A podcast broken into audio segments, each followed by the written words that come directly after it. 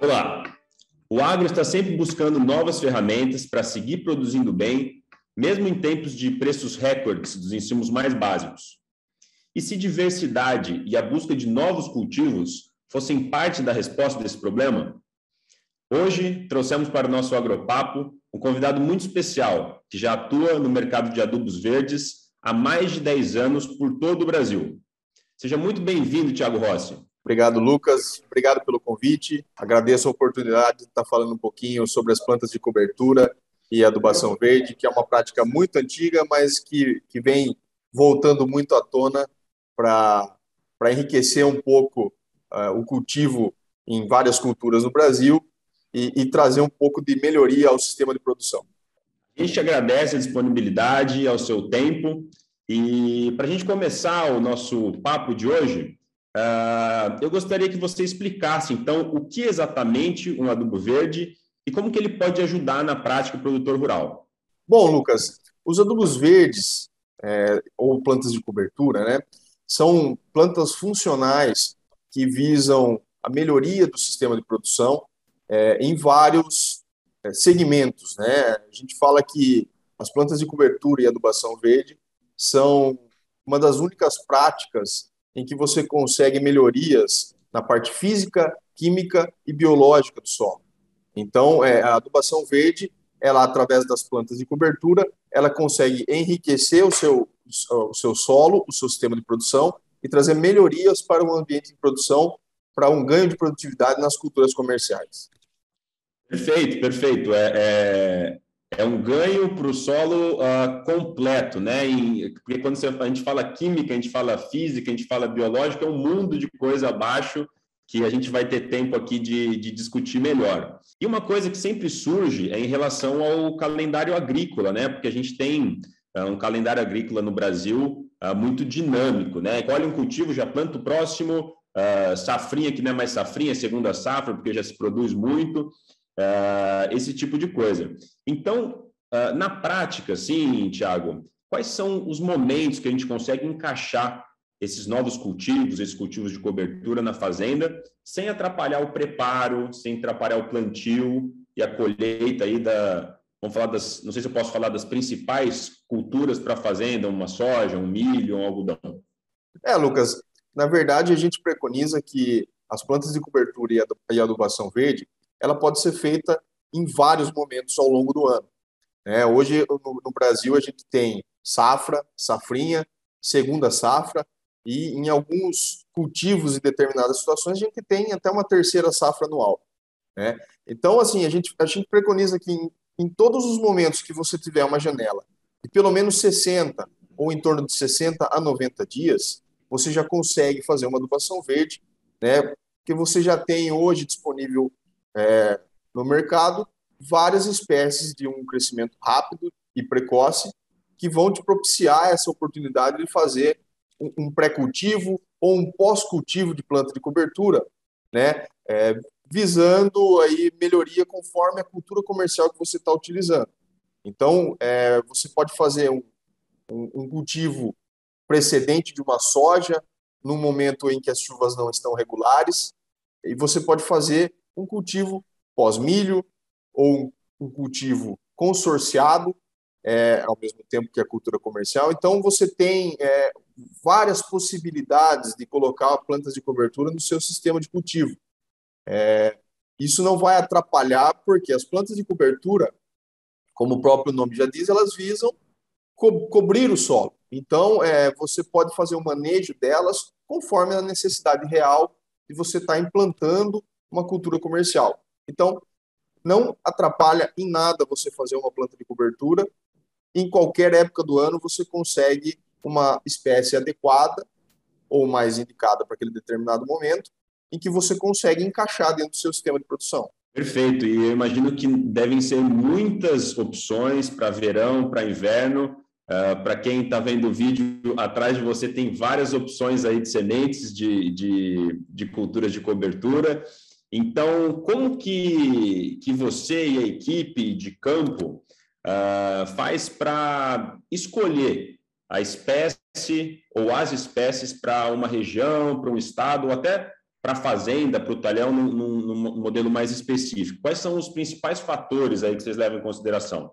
Bom, Lucas, o trabalho com, com as plantas de cobertura é um trabalho bem consultivo, em que a gente tem que entender a realidade do produtor, entender em que região que ele está inserido, a época de plantio, as culturas comerciais que ele trabalha e, efetivamente, o seu ambiente de produção. Se ele é muito restritivo, se ele é um ambiente de produção já mais rico, se você consegue fazer ah, alguma espécie que, que não precise de tanta fertilidade do solo, por exemplo, que não precise de tanta chuva, por exemplo. Então, é, conforme a necessidade do cliente, é, depois de identificado todas as características do, do produtor, você consegue encaixar determinada espécie. Então, se é para produção de palhada, se é uma leguminosa para fixação de nitrogênio, se são plantas é, para controle de nematóides. Então, a gente faz um trabalho bem consultivo de entender o que, qual que é a real necessidade do produtor e entregar para ele uma gama de opções que ele pode escolher junto com a parte técnica, tanto da fazenda quanto da empresa fornecedora, é, e ele possa ter uma gama muito maior de possibilidades que ele possa fazer. Então, fazendo todo esse trabalho de conhecimento, a gente consegue ter uma assertividade na escolha das espécies. Sim, você está no mercado há algum tempo e, e focando sempre ah, é, esse mercado de, de adubação verde, de sementes, de, de cultura de, de cobertura. Imagino que você é, é, já deve ter identificado alguns, algumas espécies que realmente entraram no gosto dos produtores de forma geral. Uh, não sei se, se é uma espécie ou algumas espécies, mas o que, que você diria que se destaca né, em termos de comercialização e até adesão dos produtores brasileiros? Olha, Lucas, o que a gente tem observado é que para a região é, produtora de cereais, do Mato Grosso, por exemplo, é, você tem algumas espécies que são mais preferidas pelos, pelos produtores, como é o caso do milheto, é uma espécie bem utilizada para a produção de palhada pré-soja. Né? Uhum. Você tem as crutalárias, né? aí você tem duas a três espécies, como é o caso da ocroleuca e da expectabis, que também são largamente utilizadas. Né? É, a ocroleuca visando mais uma produção maior de biomassa e uma fixação maior de nitrogênio, e a Crotalaria expectáveis já mais utilizada para um controle de nematóide, uma biomassa um pouco mais fácil de ser manejado. Então, conforme a necessidade, por exemplo, para soja, o pessoal prefere mais um milheto para formação de palhada mesmo. Quem quer adicionar uma leguminosa no sistema, pode colocar até junto com o milheto uma crotalária croleuca. E o pessoal do milho já está fazendo também o plantio consorciado de crotalária expectáveis com o milho para ter uma cobertura verde ali junto com o milho e uma, uma planta também controlando efetivamente nematóides, fixando nitrogênio e trazendo as melhorias de estruturação do solo também. Então, se tiver que listar aí é, de duas a três espécies, basicamente as crotalárias e o milheto são largamente utilizados aí no centro-oeste. Interessante que você disse uh, sobre uso específico né, em cada situação né, de seja praga, doença, seja ah, a busca de fertilidade do solo, seja a busca de descompactação, que seria um tema físico. É, então, você, depois de um diagnóstico né, numa fazenda, numa região, você vem com, com as opções, né? E, e, e, normalmente você vai ter alguma nesse vasto portfólio que, que atende. É, ao mesmo tempo, antes da gravação, você comentou comigo sobre os mix né, de, uh, de sementes, né, mix de espécies uh, nesse, nesse trabalho de adubação verde. Uh, e, e citou como uma grande tendência desse mercado. Como funciona exatamente esses mix, Thiago? E por que, que eles se destacam em relação à, à utilização de uma única espécie, por exemplo? É, Lucas, ao longo do tempo a gente foi observando que, apesar das plantas de cobertura e os adubos verdes serem plantas funcionais que trazem melhorias para o solo, né, a gente tem diferentes plantas e diferentes características e benefícios que cada uma delas traz é, para o produtor. Então, é, a, a, tendência e a intenção do mix é justamente aliar, aliar vários benefícios de diversas plantas e fazer com que esses benefícios em sinergia tragam uma melhoria ainda maior dos resultados para a cultura comercial. Quando você planta uma leguminosa, você está levando em conta uma fixação de biológico de nitrogênio, uma formação de biomassa e características de raiz, de, de interação com micro-organismos e outros organismos, é, que se você planta uma espécie solteira, não deixa de ser um, um monocultivo. Né? Então, você sai de uma gramínea, por exemplo, um plantio de milho, agora eu vou fazer uma rotação com uma leguminosa, depois eu vou fazer um, plantio de outra gramínea. Então, você fica em rotações de uma família para outra, e você acaba restringindo toda a biota do solo, toda a microbiologia do solo, você acaba restringindo para o monocultivo. Então, pensando nisso, os mix eles, eles visam um, trazer uma biodiversidade muito maior, uma variabilidade microbiológica muito maior, e essas interações entre as famílias de planta tendem a sinergir para trazer um benefício maior ainda do que apenas um monocultivo de um adubo verde. Então, é, teoricamente, a gente já sabe que quanto maior a diversidade de plantas, maior a diversidade de micro-organismos, melhor a ciclagem de nutrientes, a, a formação de biomassa. Então, é, a gente trouxe isso para o universo das plantas de cobertura, para trazer um ambiente mais aproximado possível do que é na natureza, de biodiversidade, de variabilidade de plantas e micro-organismos e insetos que vão atuar naquela, naquela área. Então, a gente já observa em diversas situações que o mix de plantas ele, ele, ele te dá uma segurança muito maior num plantio de plantas de cobertura do que de uma espécie solteira, né? Se você faz uma escolha e o clima não ajuda, você pode ficar suscetível com uma única espécie. Com o mix de plantas, se uma espécie não for bem, as outras compensam. As outras acabam é, realizando o papel de, de melhoria e, e, de trazer todos esses benefícios, do que você arriscar uma espécie solteira é, e perder ou tiver alguma dificuldade posteriormente. Então, o mix ele veio realmente para trazer toda essa variabilidade é, de micro-organismos para o seu ambiente de produção.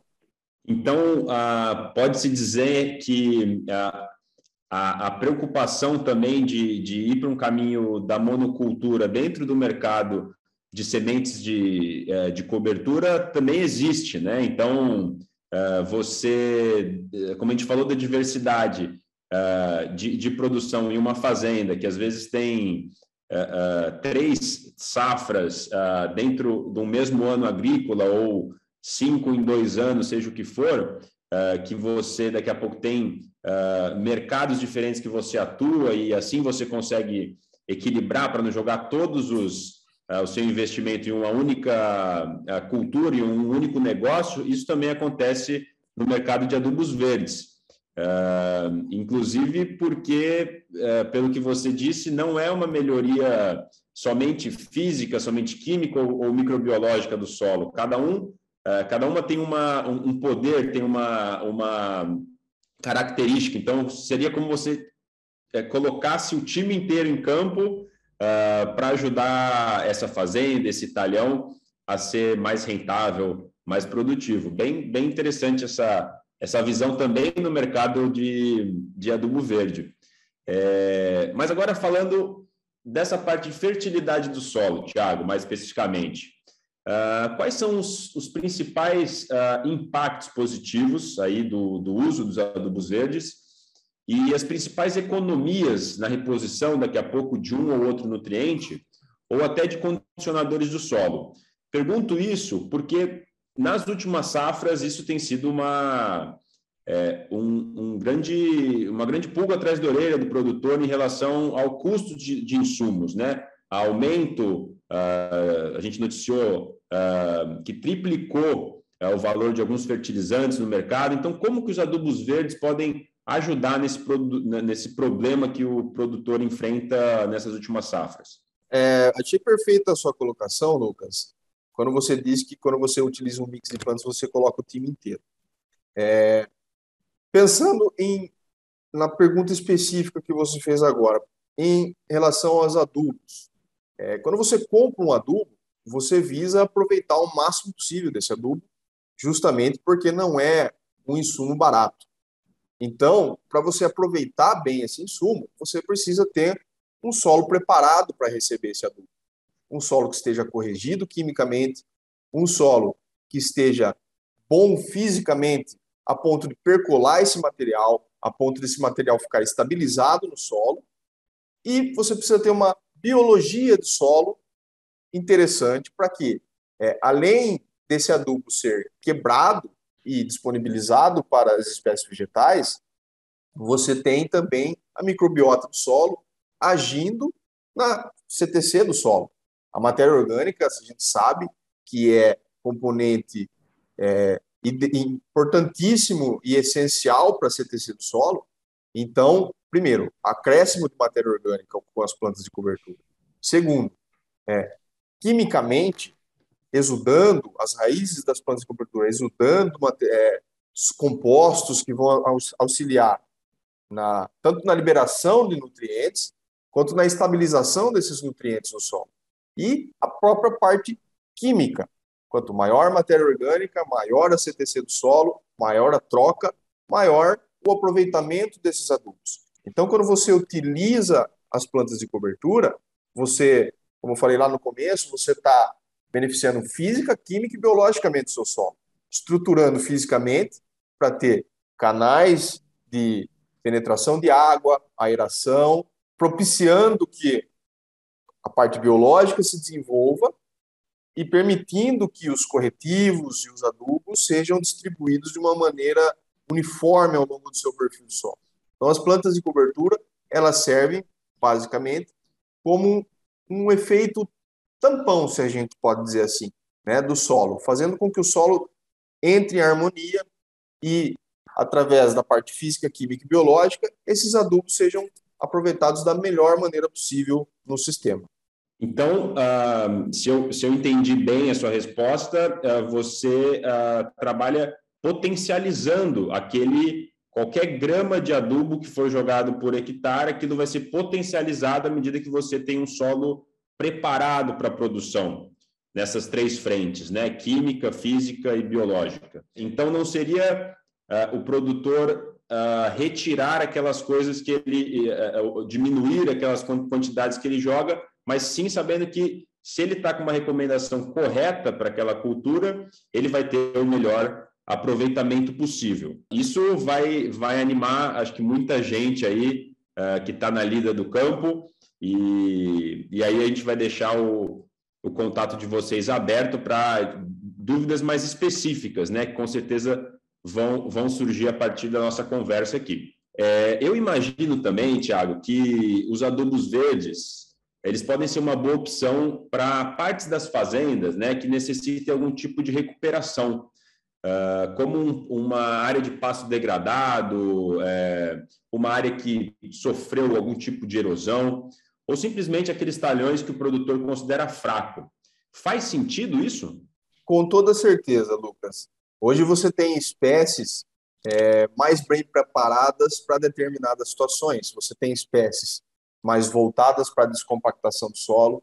Você tem espécies mais voltadas, por exemplo, para um aumento de micorrização do solo, né, trazer mais micro-organismos para fazer toda essa, essa troca.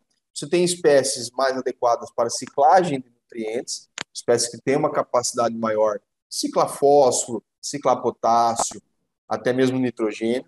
Você tem as leguminosas, que têm a capacidade de fixar biologicamente nitrogênio, então, você tem realmente, para cada situação, uma espécie mais adequada.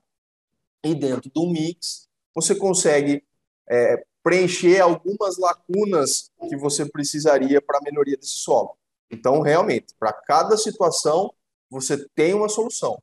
É, pode ser mais de uma, ou, enfim, pode ser é, apenas uma, ou na melhor opção, e, e pensando no, no, sistema como um todo, a associação de várias espécies ela é a mais adequada. Mas hoje você já consegue aí abordar os principais problemas da área com várias opções de plantas de cobertura. Saindo um pouco, Tiago, desse, uh, desse assunto agricultura em si, indo para uma parte de pecuária, talvez, e também de recuperação uh, de áreas degradadas, que seria um tema mais ambiental em algumas situações, os adubos verdes conseguem preencher essa lacuna, conseguem auxiliar esse tipo de ação para um pecuarista que está querendo renovar, querendo trabalhar num, num passo degradado, ou daqui a pouco uma área que realmente está uh, muito complicado e precisa de uma. Uh, tem uma, daqui a pouco uma vossoroca, uma erosão, ou, ou, no início, uma erosão laminar que você consegue já segurar através uh, dos, das sementes de, de cultivo de cobertura. É possível atuar também nessas frentes? Sim, hoje a gente já tem é, diversas opções de espécies para dupla aptidão. Então, hoje você tem espécies que fazem tanto a parte de adubação verde, melhoria, melhoria de fertilidade, de condicionamento do solo, quanto espécies que também serviriam, por exemplo, para alimentação animal. Então, você consegue hoje é, preencher é, é, essas duas necessidades. Eu tenho espécies hoje que você melhora o, seu solo e que também vai servir de forrageira para alimentação animal, ou até mesmo mais específico para uma cultura, vai servir para uma melhoria específica daquela cultura, uma, cultura que demanda uma maior quantidade de nitrogênio, uma demanda que, que necessita de um solo com, com um horizonte mais aprofundado, um horizonte mais adequado. Então, hoje você tem opções com dupla aptidão, tanto para atender a agropecuária, quanto para atender realmente a recuperação dos solos degradados. Eu tenho espécies que estabilizam o solo, tenho espécies que, com aprofundamento de raízes, conseguem segurar bem o solo, no caso de erosões, uhum. e proteger esse solo é, nesse sentido também. Então, hoje você tem disponível no mercado diversas opções de dupla aptidão que servem tanto para agropecuária quanto para recuperação dos solos degradados. Perfeito. E Claro que a gente está lidando com diferentes produtores, né? Tanto pequenos, médios, grandes. Imagino que, ah, como você disse, ah, o diagnóstico é por produtor, então ah, não dá para a gente generalizar em nada. Você tem que realmente conhecer ali a situação e, e dar a melhor recomendação. em relação ao, ao produtor, ao grande produtor, ou agricultura familiar, você diria que os adubos verdes são mais competitivos para um perfil ou também valem a pena para o outro? Uh, você tem assim, consegue compartilhar com a gente uh, exemplos de sucesso em grandes produtores e em agricultura em agricultores familiares? Sim, com certeza. O uso das plantas de cobertura dos adubos verdes se popularizou demais nos últimos anos. Então, é, ele já vem de uma cultura familiar. Então, é, quem trouxe para as grandes propriedades foi a mentalidade do pequeno produtor que se tornou grande. Então, é, você já tem realidades de pequenos produtores. Vou citar um exemplo aqui que foge um pouco do escopo de, da onde você está inserido, mas você tem a agricultura familiar, por exemplo, do Rio Grande do Sul, que trabalha com a é, fumicultura, que é praticamente é, fomentado e, e, obrigatório o uso dessas espécies no cultivo do fumo, em propriedades minúsculas, de meio, de um hectare. E hoje você tem grandes grupos agrícolas, né? não sei se eu posso citar alguns exemplos, mas Bom Futuro, SLC, são grandes grupos que já utilizam essas plantas de cobertura amplamente. É, isso não nem se discute mais dentro desses grandes grupos, porque já é unanimidade.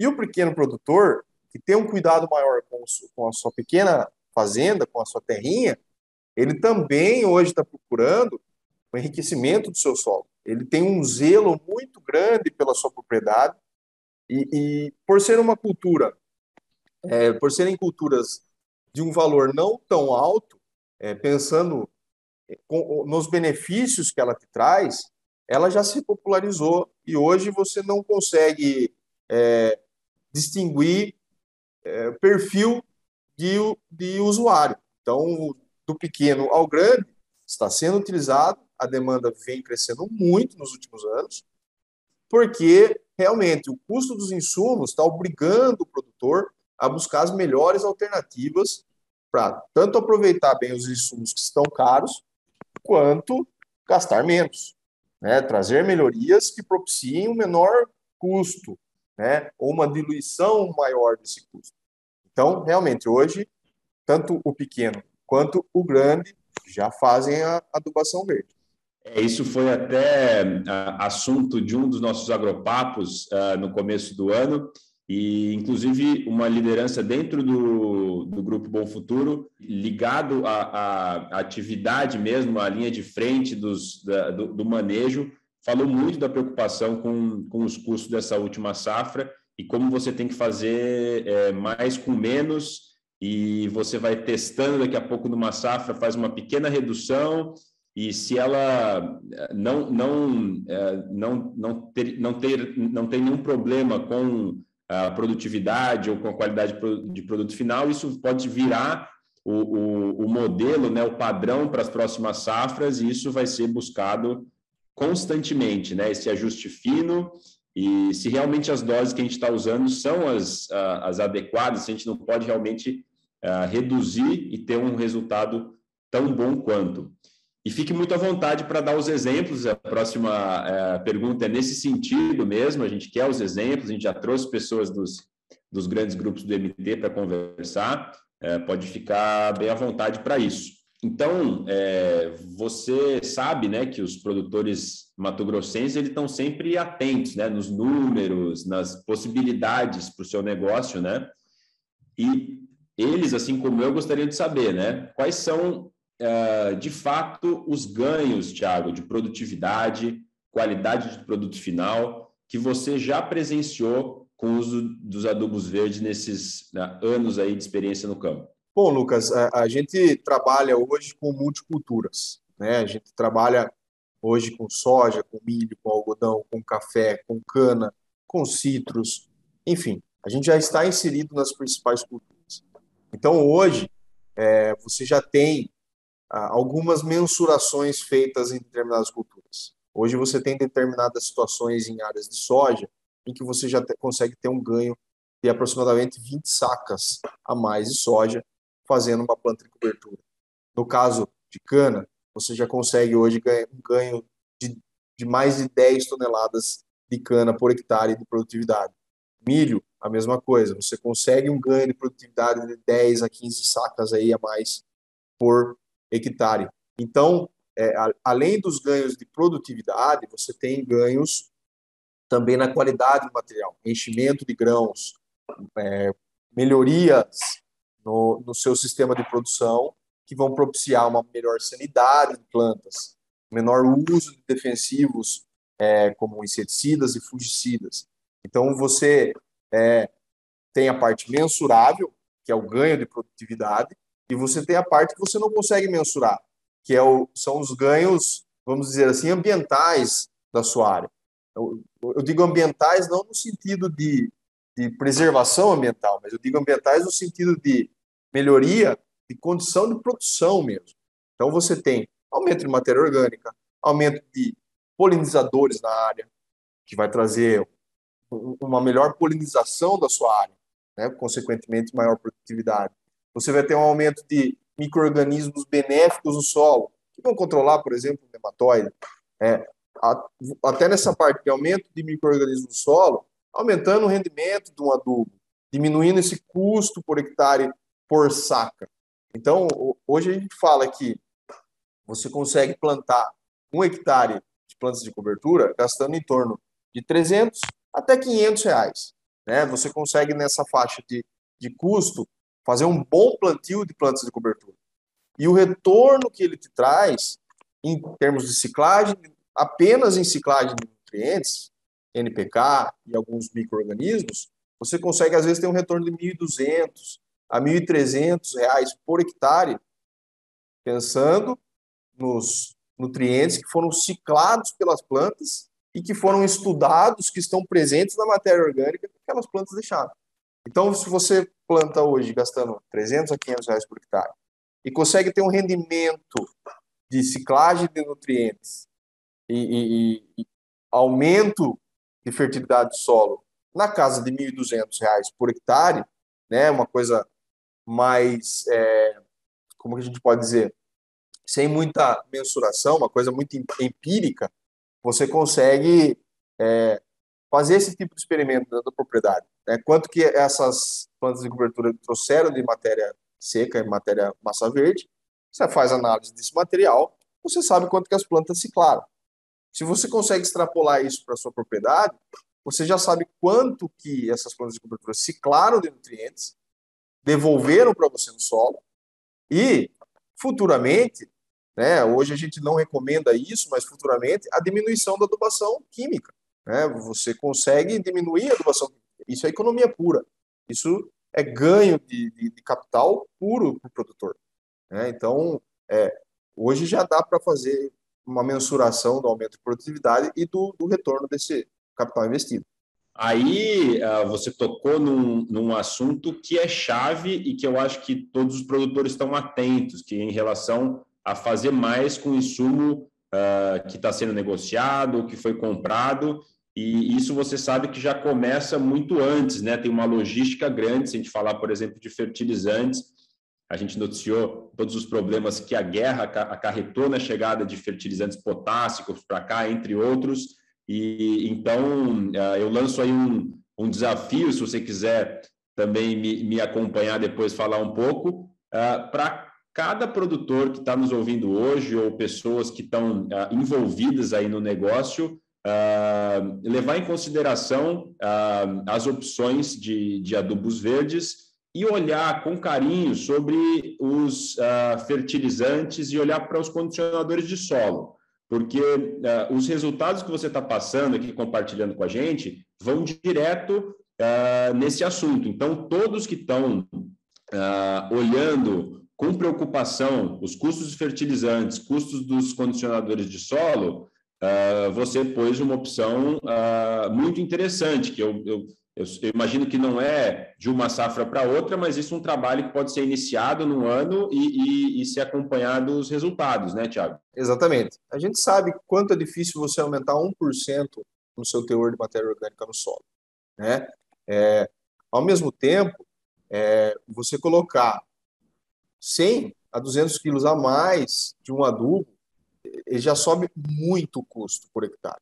Né? Então, hoje você já consegue, com plantas de cobertura, ciclar fósforo, ciclar potássio, que já estão presentes naturalmente no seu solo, e que você vai deixar de gastar com eles. Então, é economia pura.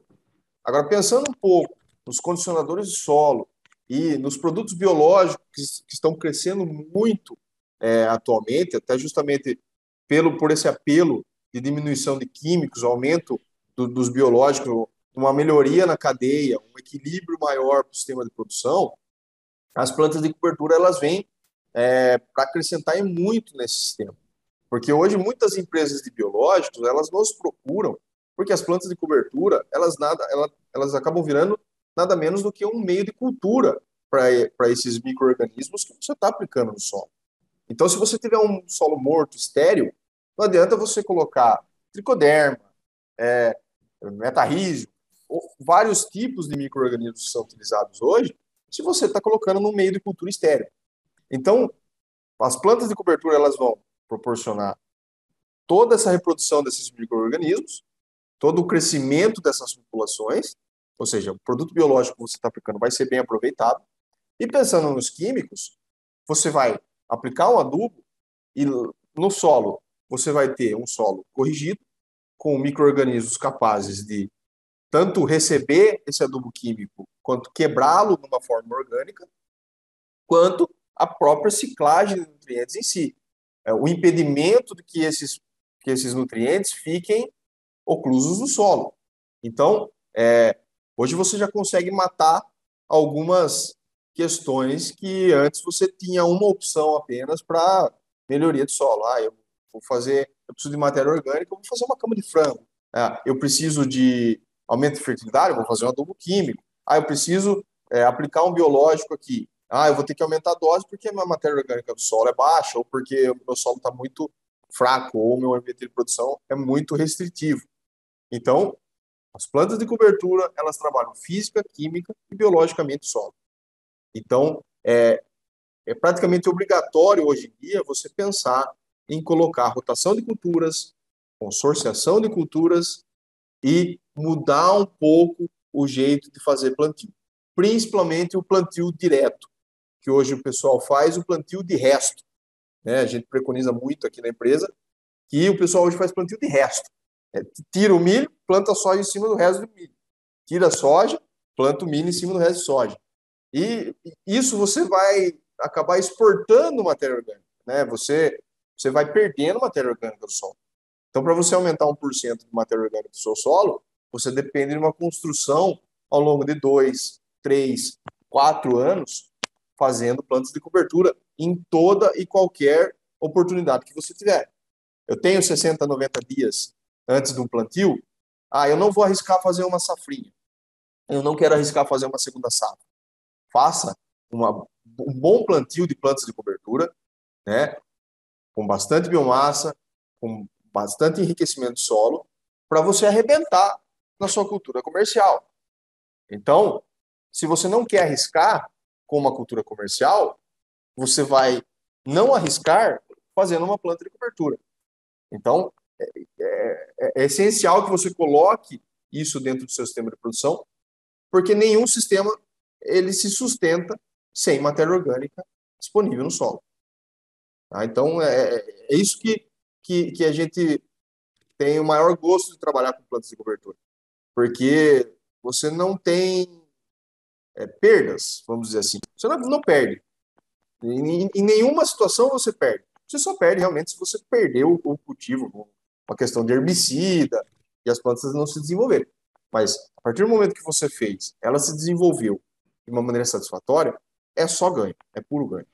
Perfeito, Thiago. E eu imagino que uh, você, com uh, nesses, nesses últimos anos trabalhando uh, diretamente nesse setor, acompanhou várias mudanças desse mercado, né? E eu queria saber assim quais são os, os principais desafios mesmo que você vê para popularização do uso do, dos adubos verdes e o que, que vocês estão desenvolvendo aí para seguir crescendo nesse ramo. Olha, Lucas, é um setor é, que a gente fala que a adubação verde ela é uma prática que ela tem mais de 3 mil anos.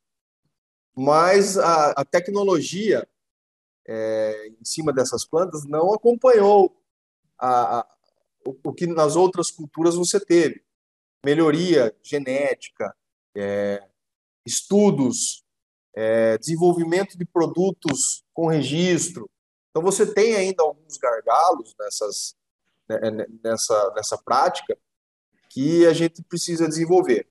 Então, é, ao longo dos últimos anos, a demanda tem crescido muito e isso está abrindo os olhos para muitas pessoas, é, inclusive da iniciativa privada, e o pessoal está começando a investir mais em estudo, em desenvolvimento de, de práticas, manejos, produtos, maquinários, que contemplem também esse segmento.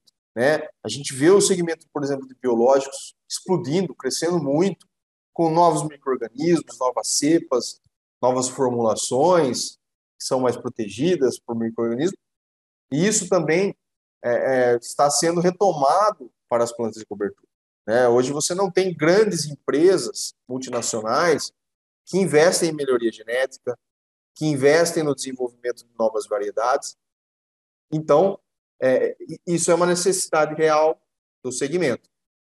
Hoje, nós estamos retomando vários trabalhos de pesquisa com diversos institutos de pesquisa, IAC, Embrapa, inclusive empresas privadas de experimentação agrícola, que nós já estamos fechando parcerias.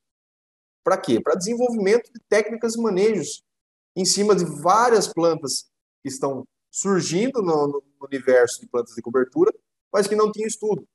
Então você hoje tem muita informação para crotalárias, para milheto, mas você não tem informações, por exemplo, para um trigo morisco, para um guandu, para outras espécies que são muito importantes e benéficas e forrageiras, mas que não tinham é, esse tipo de informação. Então, é, a própria demanda vem carregando essa necessidade da gente estudar, da gente voltar para a academia para a gente poder é, realmente é, ter maior conhecimento e conseguir desenvolver esse setor que, na minha humilde opinião, é um setor que tem muito potencial ainda para crescer.